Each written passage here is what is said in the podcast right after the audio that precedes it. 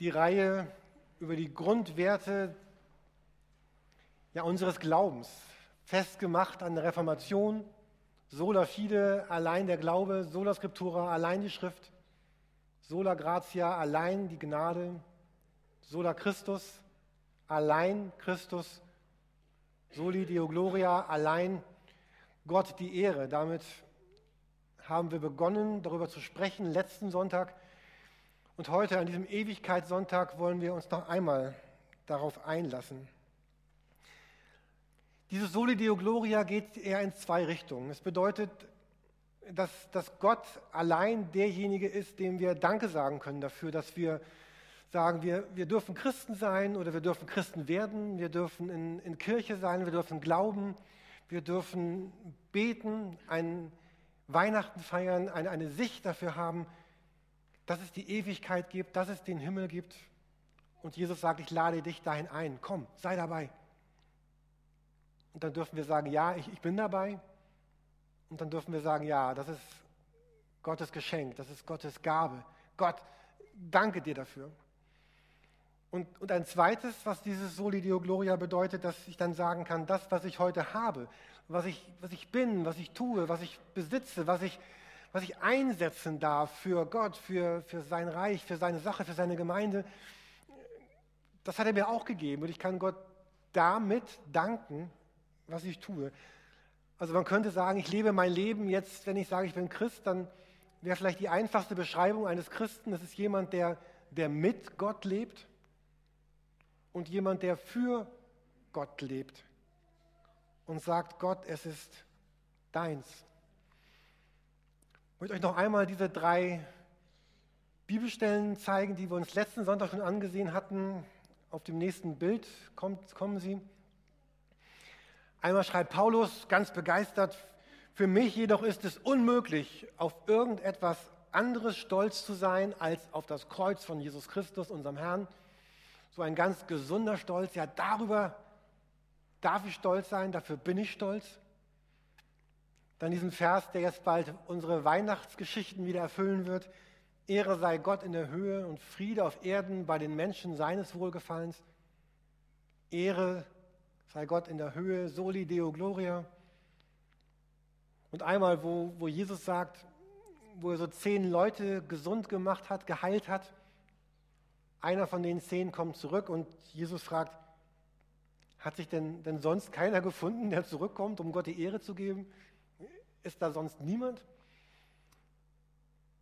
Allein Gott die Ehre. Und das mit Gottes Ehre war, war Luther und der Kirche damals deswegen so wichtig, weil sie gesagt haben, alles, was ich bin, was ich glaube, was ich habe, was ich tue, dass ich es tun darf, dafür gehört Gott die Ehre. Heute Morgen in der Predigt möchte ich auch ein wenig über, über Herausforderungen an uns sprechen dass das uns auch herausfordert, unser Leben anders zu leben. Vielleicht sagt ihr, oh ja, ist ja äh, ganz schön herausfordernd. Bitte hört auch nochmal die letzten Predigten nach. Wenn ihr sie nicht gehört habt, unter eft.hamburg könnt ihr diese Predigtreihe nachhören. Und heute, das soll noch einmal ein, ein Ende dazu sein, eine Herausforderung jetzt auch aufgrund all dessen unser, unser Leben anders zu leben. Und zwar nicht deswegen, damit wir von Gott mehr geliebt werden. Ne, so dieses typische Ding, vielleicht erinnert ihr euch noch daran oder ihr seid gerade in dieser Phase äh, verliebt irgendwie und man, man tut alles, um die Aufmerksamkeit der Person äh, zu erringen, in die man denn so frisch verliebt ist und man macht Sachen, die man danach nie wieder tut. Also meine Frau könnte euch einige Sachen erzählen, die ich nicht mehr tue, seitdem sie Ja gesagt hat. Ähm also ich tue nicht etwas, um jemanden dazu zu bringen, mich genauso zu lieben wie ich ihn oder sie, sondern ich tue etwas, und davon gibt es auch ganz viele Storys, die ich jetzt tue, weil ich in einer Liebesbeziehung stehe, tue ich ganz viele Dinge, weil ich geliebt bin und weil ich liebe und nicht damit ich geliebt werde. Ich möchte euch einen etwas längeren Bibeltext vorlesen. Ihr dürft den auch gerne mitlesen, wenn ihr möchtet, in, euren Bibeln. äh, oder dort liegen Bibeln aus. Es ist im zweiten Korintherbrief, Kapitel 5, das sind die Verse 1 bis 10. Falls ihr diese Ausgaben benutzt, Seite 875, ich nehme die auch mal, dann lese ich euch das vor, was darin steht. Ist vielleicht ein bisschen freier jetzt, als wie ihr es kennt aus der Luther-Übersetzung. 2. Korinther 5, die Verse 1 bis 10. Es geht hier auch um den, um den Himmel, um die Ewigkeit. Da müsst ihr noch nicht hingucken, das ist nicht das, was ich vorlese, was da ist. Ähm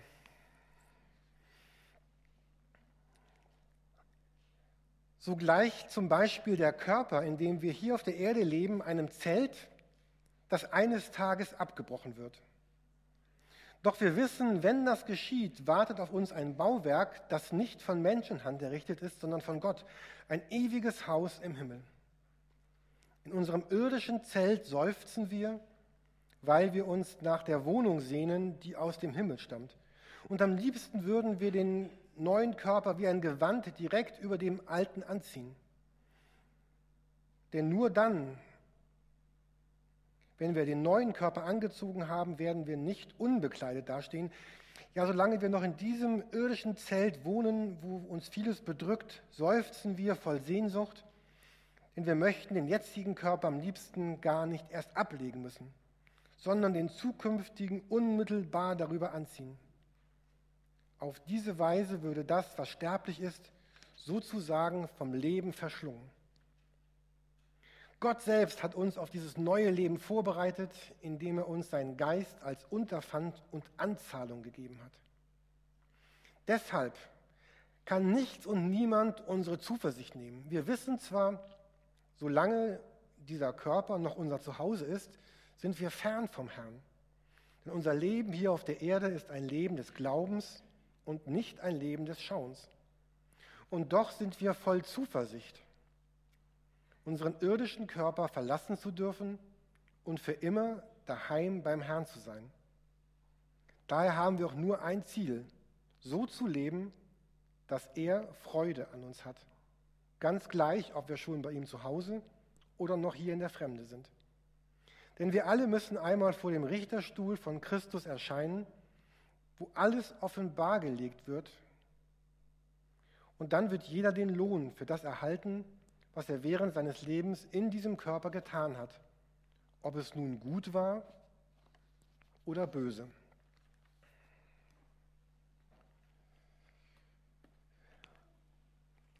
Und weil dieser Text so, so lang ist, habe ich ihn noch einmal versucht zu sortieren und das, das sehen wir jetzt.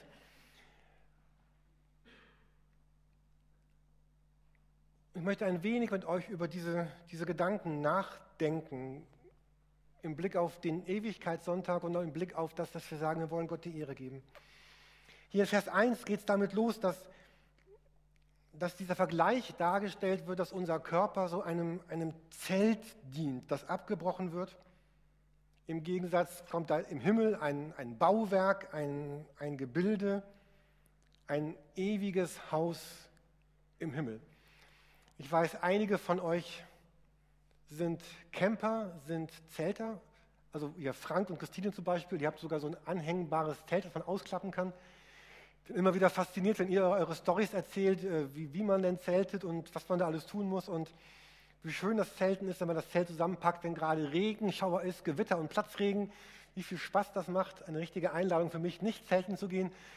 Ähm, ich kenne auch eure Wohnungen, bin oft bei euch zu Hause im Hauskreis oder bei irgendwelchen Dingen und ich bin überzeugt, dass eure Wohnung anders aussieht als euer Zelt. Euer Zelt ist kleiner und ihr habt nicht alles mit, was ihr besitzt, sondern nur einen Teil davon. Und jetzt sagt dieser Bibelvers hier, dass das, was wir heute leben, was wir heute sind, das ist so wie Winnemüllers unterwegs zeltend, campend. Die haben schon ein tolles Zelt, es gibt auch noch schlichtere Zelte. Das letzte Zelt, in dem ich schlief, da waren dann morgens so Schnecken und ach, das war irgendwie, also es war irgendwie feucht und, und nass und es war nicht so mein Traumzelt. Ähm, und was die Bibel hier sagt, was, was Jesus dir heute Morgen sagen will, das, was du heute lebst, das ist wie Zelten. Wir sind schön angezogen, wir, wir besitzen viel, wir, wir, wir leben in dieser Welt und dieser Ewigkeit Sonntag. Und deswegen, diesen Text auch heute Morgen sagt uns, dass das ist ein Zelt. Das wird irgendwann zusammengefaltet, nämlich dann, wenn, wenn du stirbst. Und das werden wir alle, früher oder später. Oder es wird dann zusammengefaltet, die Bibel sagt, Jesus kommt irgendwann wieder und vielleicht ist das heute oder erst in 20 Jahren, keiner weiß das, oder in 100. Und auch dann wird das zusammengefaltet. Einmal heißt es, diese ganze Erde wird zusammengefaltet und aufgewickelt wie so ein altes Kleidungsstück. Und solche Texte wollen uns einfach sagen, Leute, denkt dran, es ist ihr, ihr, ihr zeltet hier nur. Ihr, ihr müsst nicht so leben, dass als ihr braucht nicht so zu leben, als wären diese, sagen wir, 90, 100 Jahre hier alles. Dieses Zelt, dieser Körper wird abgebrochen, es wird zusammengefaltet. Aber es kommt was Neues, ein, ein ewiges Haus, ein, ein wirkliches Haus. Und das, was wir haben, hier bleibt nicht. Habt ihr das die letzten Tage gelesen, dass es demnächst so sein wird, dass wenn man sein Geld auf ein Sparkonto einzahlt,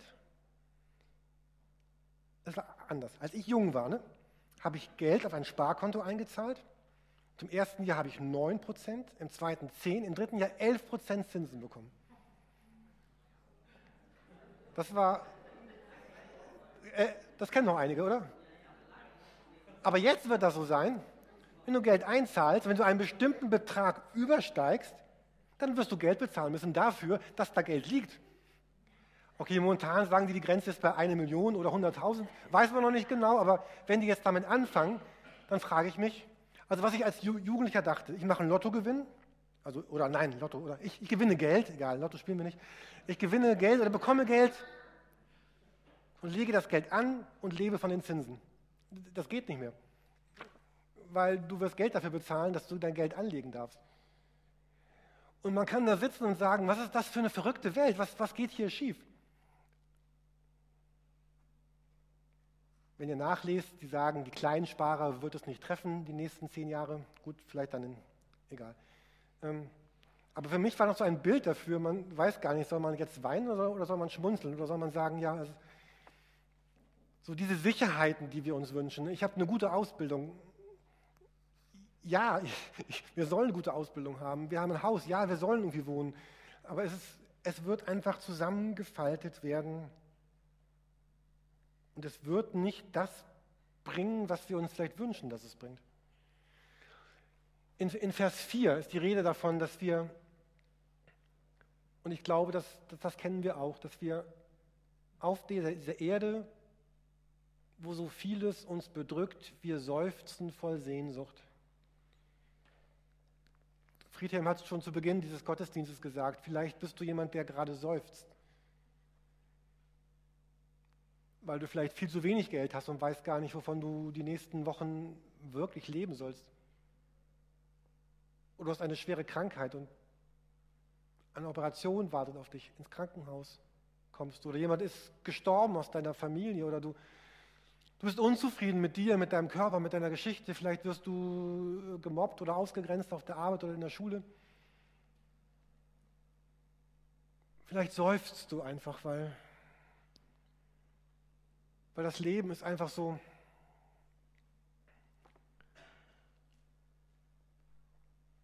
ja, es geht so im Kreis. So dieses, ich habe gerade dieses Bild von unserer Spülmaschine zu Hause. Wir sind manchmal so viele Leute, man räumt morgens die Spülmaschine ein und aus, macht die ganze Küche sauber und abends oder mittags denkst du, hallo, was ist passiert? Das, sieht wieder genauso aus wie heute Abend, äh, wie gestern Morgen. Also es, es, geht immer im Kreis, es geht immer weiter, es hört nie auf. Und äh, die Fußballer haben ja irgendwann gesagt, ne, nach dem Spiel ist vor dem Spiel und es geht immer weiter irgendwie. Und manchmal seufzen wir und sagen, oh, kann es nicht mal stoppen, kann nicht mal, jetzt, jetzt reicht es irgendwie. Und wir seufzen. Und, und ich finde diese Formulierung so schön in Vers 4. In den meisten Bibeln übersetzen das, dass das Sterbliche vom Leben so verschlungen werden soll. Ich, ich finde dieses Verschlungen so schön in Vers 4. Das ist so diese Sehnsucht, dieses, dieses Zerbrechliche, dieses Leidende soll verschlungen werden. Oh, wir sehnen uns danach, dass etwas Neues passiert. Und in Vers 6 spricht der Text davon, nichts und niemand kann uns unsere Zuversicht nehmen. Und das bedeutet, es gibt eine Hoffnung, eine Zuversicht, eine Gewissheit jenseits davon, was die Bank aktuell an Zinsen bezahlt und jenseits davon, ob mein letztes Jahr ein, ein gutes Jahr war oder ein schweres Jahr war. Und das soll das gar nicht schönreden oder wegreden oder wegdrücken oder soll sagen, ach du leidest doch, du armes Kerlchen, aber es ist gar nicht, gar nicht schlimm. Es ist schlimm, wenn wir leiden. Aber dieser Text sagt, es gibt eine, eine Zuversicht darüber, die darin besteht, dass Gott sagt, es, es wird einmal etwas anderes kommen. Vers 8, ich liebe diese Formulierung. Unser größter Wunsch ist daheim bei Jesus zu sein. Das hat nichts mit, mit Weltflucht zu tun. Es bedeutet nicht, dass Christen sagen, weil wir mit dieser Welt nicht klarkommen, wollen wir uns am liebsten aus der Welt verabschieden. So, das ist nicht so, wie manche Leute trinken oder nehmen Drogen oder machen andere Dinge ganz viel, um sich dieser Welt nicht zu stellen. Das ist damit nicht gemeint damit gemeint ist, dass es ist gut hier und wir sind gerne mit Jesus hier, aber es gibt ein, eine Sehnsucht unseres Herzens, die sagt, oh, ich möchte trotzdem, es ist vieles schön, aber ich möchte so gern bei Jesus sein. Ich, ich möchte zu Hause sein. Und deswegen haben diese Trauerfeiern, diese Beerdigungen, an denen wir teilnehmen, die haben ja immer beides die haben dieses, dieses Leiden, dass man sagt, oh schade, ich, ich wäre so gerne mit diesem Menschen weiter beisammen gewesen. Und diese, diese Trauer um den Verlust und gleichzeitig gibt es so ein ganz tiefes inneres Empfinden von, ich weiß nicht, ob das Wort Glück passt äh, oder ein, ein Sichersein, oh, jemand ist da angekommen, wo er und sie hin wollte. Und beides ist gleichzeitig da. Und das meint auch dieser Vers 7. Wenn ihr nochmal reinschaut in eure Bibeln, da heißt die Rede davon, heute leben wir ein Leben, das ist irgendwie fern von Gott. Es bedeutet, also wir, wir, wir sehen Gott nicht wirklich. Wir glauben, dass, dass Gott da ist und hier ist und trotzdem sind wir ferner von Gott als die Menschen, die bereits verstorben sind oder wie wir einmal sein werden im Himmel. Es ist so ein Leben, das ist irgendwie, ja, es ist fern. Es ist nicht ganz dicht dran. Es ist, wir leben noch hier. Wir sind unterwegs auf, auf der Durchreise. Wir sind zelten. Wir sind noch nicht da, wo wir hin sollen. Es ist noch ein Leben im Glauben, im Vertrauen, im, im Hoffen, im Warten, im, manchmal auch im Zweifeln, manchmal im Irrewerden an Gott und manchmal in ganz starkem Glück über Gott. Und jetzt kommen wir mit den letzten drei Gedanken hier auf dieser Folie zu dieser Herausforderung, von der ich gesprochen habe. Und jetzt sagt die Bibel, wenn das jetzt so ist, wenn das ist ein Zelt und wir gehen zum Himmel zu und wir haben eine Zuversicht, jetzt, jetzt haben wir ein Ziel, so zu leben, dass, dass er an uns Freude hat. Dass hier der Christ so beschrieben wird und es Soli Deo Gloria, allein Gottes Freude. Gott soll Freude haben an mir. Es ist mein Ziel, so zu leben, dass Gott Freude hat an mir. Dass Gott auf mich guckt und sagt, oh, das ist Jürgen und der, der lebt da mit mir und der tut ganz viele tolle Sachen, ja, ein paar Sachen, was er macht, das kann ich nicht ganz verstehen, wird Gott sagen, aber gut, wir reden mal darüber. Deswegen, Vers 5, Gott hat uns seinen Geist als Anzahlung gegeben. Also Gott, Gottes Geist ist hier und er, er spricht zu deinem Herzen. Jetzt, in diesem Augenblick, sagt Gott dir irgendwas. Wenn du zu Hause bist und Bibel liest oder wenn du unterwegs bist und, und nachdenkst, dann, dann erkennt ihr diese Stimme von Gott in eurem Herzen, die etwas sagt? Wo du bist und merkst, oh, oh hier redet Gott zu mir. Und Gott sagt, du, du bist gar nicht alleine, um mir eine Freude machen zu müssen, sondern ich habe dir meinen Geist gegeben und der unterstützt dich und der, und der hilft dir. Wenn man dann diesen Text bis zu Ende liest, dann könnte man sagen, der endet ja vielleicht so ein bisschen bedrohlich. Vers 10, da ist die Rede davon, dass wir alle Hier sind hier sowohl Menschen, die mit Gott leben, als auch Menschen, die ohne Gott leben, gemeint. Wir alle müssen vor Gottes Richterstuhl erscheinen. Alles wird offengelegt und jeder wird Lohn erhalten für das, ob es nun gut war oder böse. Das ist ein bisschen bedrohlich oder wir sagen einfach, es ist ernst. Ähm, wie kann man sich, kann man sich fragen, ja, wie, wie passt denn das dazu, zu diesem äh, Solus Christus und Solo, Sola Gratia, was wir geredet haben? So diese, dieses Bild in der Bibel ist das, vielleicht kennt ihr einen Text in 1. Korinther 3, dort ist die Rede davon, es gibt einen Grund, ein Fundament, das ist Jesus. Und jetzt kann man als Christ aus seinem Leben etwas machen. Und man kann jetzt, hier wird ein Bild verwendet, man kann was man dann tut, kann, kann goldig sein oder silbrig oder steinig oder holzig oder schilfig oder strohig. Ähm, das heißt, wir machen alle was aus unserem Leben. Und das kann Gold sein, es kann wertvoll sein oder es kann Stroh sein, es kann nicht so wertvoll sein. Und, und so ein Text, der, der wirbt darum, dass Gott sagt, oh, ich, ich würde so gerne mit dir aus deinem Leben etwas machen, was, was schön ist, was, was strahlt, was, was goldig ist. Gott sucht nach, nach Menschen, die, die sagen, ich habe so drei Formulierungen in einem Buch gefunden und ich, ich mag die gerne, ich möchte es euch mal vorlesen, dass, dass Gott sucht nach Menschen, die sagen, ich bin jemand, der Gott liebt mehr als alles andere auf der Welt. Gott, du bist mir der Wichtigste, du bist mir das Wichtigste. Gott sucht nach Menschen, die sich fragen, in jedem Bereich meines Lebens suche ich nach Gottes Willen. Und Gott sucht nach Menschen, die sagen, ich empfinde eine ungeheure Liebe für Menschen, die ich kenne und solche, die ich noch nicht kenne. Also Menschen, die sagen, ich liebe Gott mehr als alles andere auf dieser Welt. Menschen, die sagen, ich will, dass egal was ich tue, Gottes Wille in meinem Leben geschieht. Und Menschen, die sagen, ich liebe die Menschen, die ich kenne und die Menschen, die ich noch gar nicht kenne.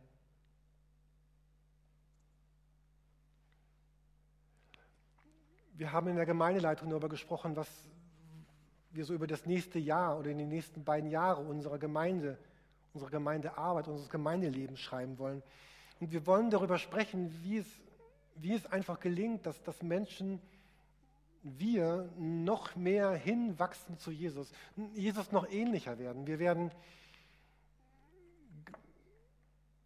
in den Gottesdiensten darüber sprechen, wir werden in den Hauskreisen darüber reden wollen, wir werden Kurse und Seminare anbieten und euch einladen, wieder neu einzusteigen, Jesus ähnlicher zu werden, in die Bibel hineinzuschauen, gemeinsam in irgendwelchen Treffen hier im Gemeindehaus und zu gucken, ah, zu was fordert mich denn Jesus heraus? Und ich freue mich darauf mit, mit ganz vielen Menschen, die sagen, ja, ich, oh, ich liebe Jesus über alles mit denen zu sagen, wir, wir wollen gemeinsam wachsen. Wir wollen gemeinsam Jesus ähnlicher werden. Wir wollen so ein, ein Leben leben, über dem steht Soli Deo Gloria, es soll zu Gottes Ehre sein. So, ich komme zum Schluss für diese Predigt heute Morgen. Ich, das ist auch der Schluss dieser Predigtserie über Luther. Wir werden im Anschluss an an diese Predigt das Abendmahl gemeinsam feiern. Es gibt Brot und Wein in Form von alkoholfreiem Saft. Und beides ist so ein Bild für Jesus. Und Abendmahl sagt,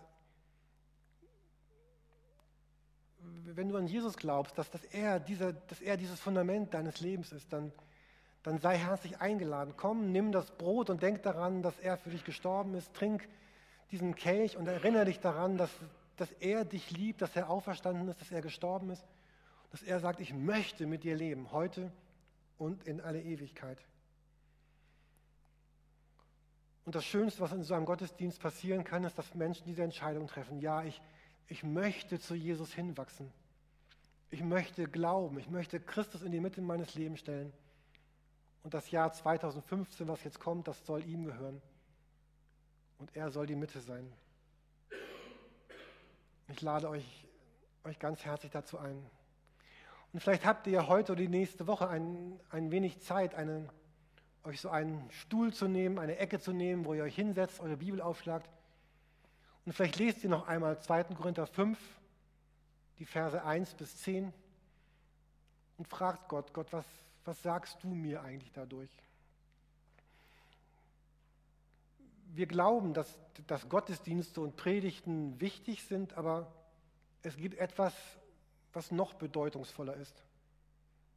Nämlich, dass du irgendwo bist in deinem Leben, die Bibel auflegst, für dich alleine hineinschaust, liest und Gott fragst, was bedeutet das für mich?